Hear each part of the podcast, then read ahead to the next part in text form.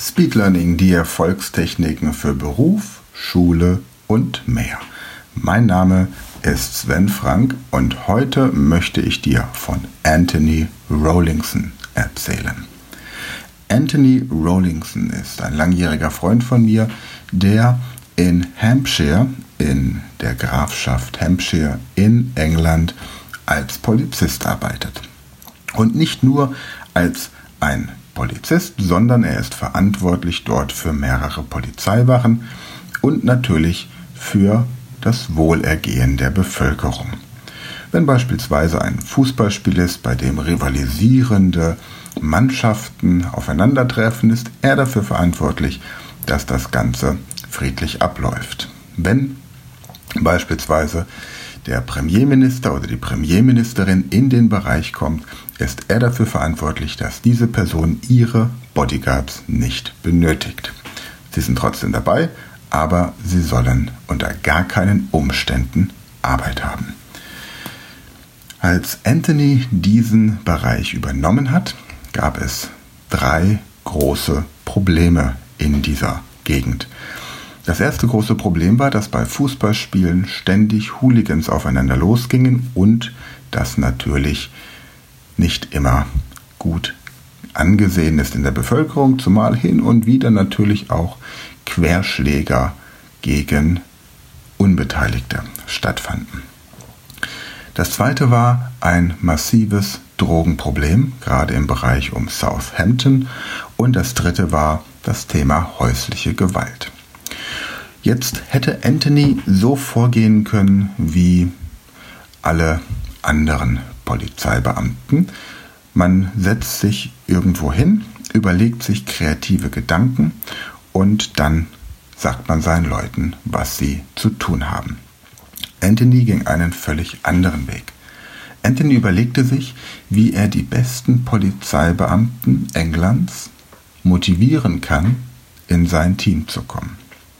Nun ist es in England ein bisschen anders als in Deutschland.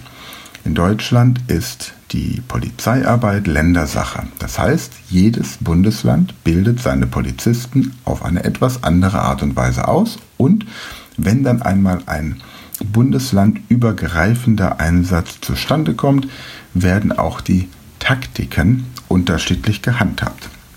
In England ist es so, dass die Ausbildung der Polizei im gesamten Land gleich ist. Das heißt, ein Polizist aus Nordengland kann mit einem Polizisten aus Südengland und einem Polizisten aus Cornwall oder London gemeinsam in den Einsatz gehen und jeder weiß genau, wie der taktische Einsatzplan abzulaufen hat. Nun hat Anthony also die für ihn besten Leute zusammengetrommelt. Und zwar nicht, um ihnen zu sagen, was sie zu tun haben, sondern um sich von ihnen erklären zu lassen, was sinnvoll wäre. Das heißt, er hat sich einen Experten zum Thema Drogenbekämpfung geholt, einen Experten zum Thema Auseinandersetzung mit Hooligans und einen Experten zum Thema häusliche Gewalt. Was daraus entstanden ist, sind massive Reduzierungen der Drogenproblematik, ein komplettes Therapiekonzept und Reduzierung der häuslichen Gewalt um 50 Prozent, was mittlerweile sogar international zu positiver Beachtung führt und dass die Fußballspiele einfach friedlich ablaufen. Was ist die Botschaft des heutigen Podcasts? Wenn du mit Geschäftspartnern arbeitest, wenn du mit Mitarbeitern arbeitest, wenn du Leute in dein Team holst, dann nimm dein Ego zurück, denn du brauchst keine Top-Leute in deiner Firma, damit sie das tun, was du ihnen sagst, sondern du holst dir die Top-Leute in deine Firma, damit sie dir sagen, was du noch nicht weißt. Die meisten Chefs, Unternehmensführer, da ist das Wort Führer drin. Das klingt dann genau nach dem, was sie tun, nämlich sie versuchen zu führen, anstatt zuzuhören. Es gäbe, wäre besser, wenn man Unternehmenszuhörer hätte.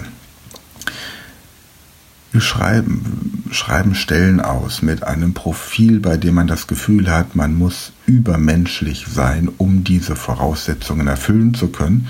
Und dann kommen sie in dein Unternehmen und was machst du? Du gibst ihnen ein Qualitätshandbuch oder Arbeitsanweisungen und sie sollen das machen, was du sagst. Das ist ja völliger Käse. Entweder du holst dir wirklich einen Top-Menschen in dein Unternehmen, und bist dann aber auch bereit, dich mit dieser Person an den Tisch zu setzen und zu sagen, sag mir alles, was ich noch nicht weiß. Denn genau dafür brauche ich dich. Um das zu tun, was ich schon weiß, brauche ich keine Top-Leute. Da du dich ja aber immer mit den besten Mitarbeitern umgeben solltest,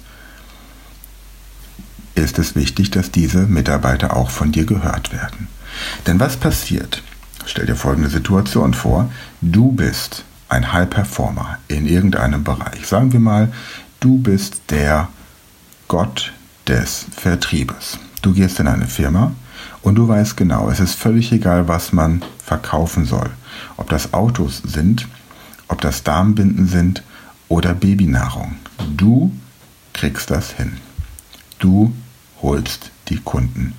Du hast das schon mehrfach bewiesen und deswegen kommt der Headhunter und wirbt dich für ein anderes Unternehmen ab. Jetzt kommst du in ein Unternehmen, das schon ganz gut dasteht, aber auf dem deutschen Markt noch nicht Marktführer ist. Vielleicht ein Unternehmen, das aus den USA kommt und jetzt hier gerne den Markt aufrollen möchte. Du bist motiviert und stellst deine Ideen vor und alle nicken im Vorstellungsgespräch und sagen, jawohl, du bist genau der richtige Mann, deine Gehaltsforderungen werden erfüllt, du bekommst deinen Firmenwagen deiner Wahl und noch ein paar andere Privilegien, die es dir ermöglichen, entspannt und angenehm durch die Gegend zu reisen. Jetzt kommt aber der Punkt, an dem dir dein Vorstand oder die Geschäftsführung sagen möchte, was du zu tun hast. Und in dem Moment, in dem du das Gefühl hast, dass du jetzt Dinge tun musst, die nicht deinem Naturell entsprechen, weil du sagst, anders geht es besser, du aber nicht mehr gehört wirst, weil plötzlich vielleicht jemand Angst um seinen Sessel da oben im Vorstand hat, weil plötzlich jemand Angst hat, nicht mehr die Nummer eins zu sein, weil du plötzlich dich zum Alpha-Tier entwickelst, dann wird es passieren, dass du irgendwann die Lust verlierst, weil du weißt, dass du es besser kannst und du dich dann einem anderen Unternehmen zuwendest. Das heißt also, wenn du Unternehmer bist, wenn du eine Firma betreibst, dann hole dir immer die besten Mitarbeiter und sorge dafür, dass die besten Mitarbeiter ihr Bestes geben können. Hol dir also nicht die besten Mitarbeiter, damit du ihnen sagst, was sie zu tun haben, sondern damit sie dir sagen können, was du noch nicht weißt. Und lass sie kreativ werden. Und sorge dafür, dass möglichst wenig B- und C-Mitarbeiter in deinem Unternehmen arbeiten. Sorge dafür, dass möglichst die, die Low-Performer, diejenigen, die ständig krank sind, die es nicht auf die Reihe bekommen, ihre Arbeit vernünftig zu erledigen. Sorge dafür, dass diese Mitarbeiter sich einen anderen Job suchen. Denn wenn du die Besten in deinem Team hast, und du sie verprellst, dann werden die Besten gehen und am Ende bleiben nur die, die bleiben, weil sie woanders keinen Job kriegen. Die zur Arbeit gehen und nur aufs Wochenende warten und auf den Urlaub und auf die Rente. Aber es sind nicht die, die sich mit der Firma identifizieren, die eine Vision haben und die sagen, ich brenne für dieses Produkt, ich brenne für diese Dienstleistung sondern das sind die, die einfach von dir profitieren wollen, die auch nicht verstehen, dass deren Gehalt durch deren Arbeit erwirtschaftet werden muss, sondern die einfach denken, dass du irgendwo auf eine Goldmine gestoßen bist und jetzt halt mal ein paar Leute durchfüttern kannst. Denke also an Anthony. Anthony hätte natürlich eigene Ideen entwickeln können, hat sich aber überlegt, welchen besseren Weg es gibt. Er hat geguckt, wo gibt es Orte in England, in denen Probleme schon gelöst wurden.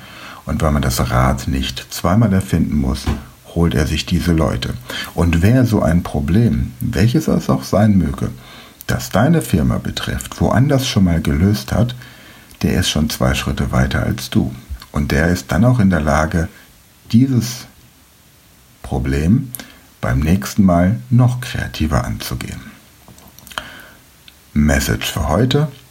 Schau dir an, dass du immer mit den Besten zusammenarbeitest. Mach wirklich keine Kompromisse. Hol dir niemanden ins Boot, bei dem du das Gefühl hast, der ist nur zweite oder dritte Wahl. Hol dir die Erstklassigen. Und dann lass dir von diesen Menschen erzählen, was du noch nicht weißt. Und lass ihnen Kreativität und Freiraum. Denn das brauchen diese Menschen mehr als dein Geld oder den Job bei dir. Und wenn sie diese Kreativität und Freiheit bei dir nicht ausleben können, werden sie es woanders tun. Und das im ungünstigsten Fall bei der Konkurrenz. Also entspann dich, nimm dein Ego zurück und sei der beste Zuhörer als Chef, der du sein kannst.